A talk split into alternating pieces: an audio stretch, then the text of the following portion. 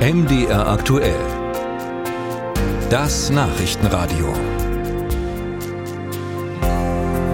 In Deutschlands Schulen gibt es zu wenig Lehrerinnen und Lehrer, weshalb oft Unterricht ausfällt. In Sachsen-Anhalt hatte die Landesregierung eine Idee, um dem Lehrermangel zu begegnen.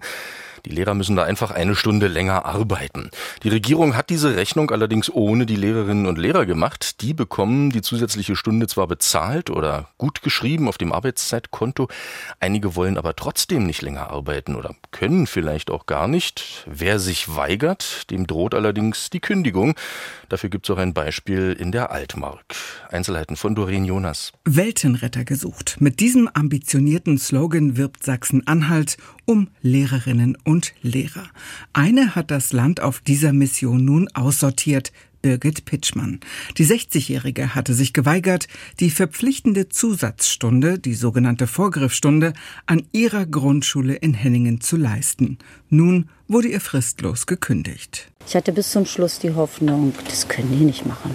Also bist doch jetzt fast 40 Jahre im Dienst. Ein Trugschluss. Vorgekommen sei so etwas bislang nicht, heißt es aus dem Landesschulamt. Laut Sprecher Tobias Kühne gibt es aber weitere Lehrkräfte, die dem vorgeschriebenen Mehrunterricht nicht nachkämen. Es handele sich um eine einstellige Zahl. Und dort sei man noch im Gespräch.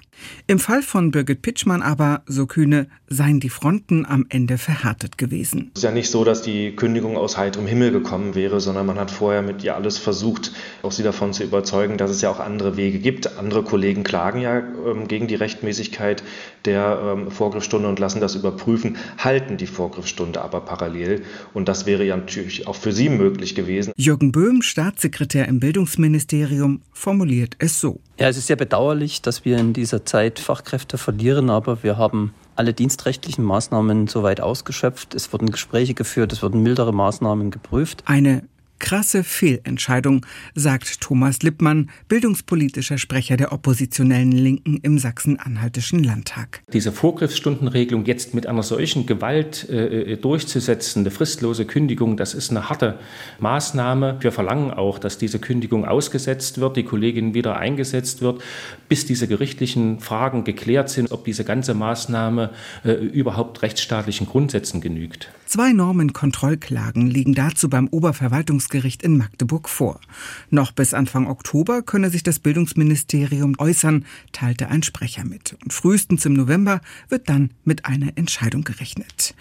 Und es gibt weitere Klagen, sagt Eva Gerd, Landesvorsitzende der Gewerkschaft Erziehung und Wissenschaft. Sie hält die Vorgriffsstunde generell für den falschen Weg, die Unterrichtsversorgung an den Schulen zu verbessern. Jetzt seien die Lehrkräfte vor allem eines, nämlich frustriert. Aus ihrer Sicht hätte man zunächst freiwillige Regelungen prüfen, mehr Anreize schaffen können und müssen. Man arbeitet eigentlich in der Schule im Moment permanent oberhalb des Limits.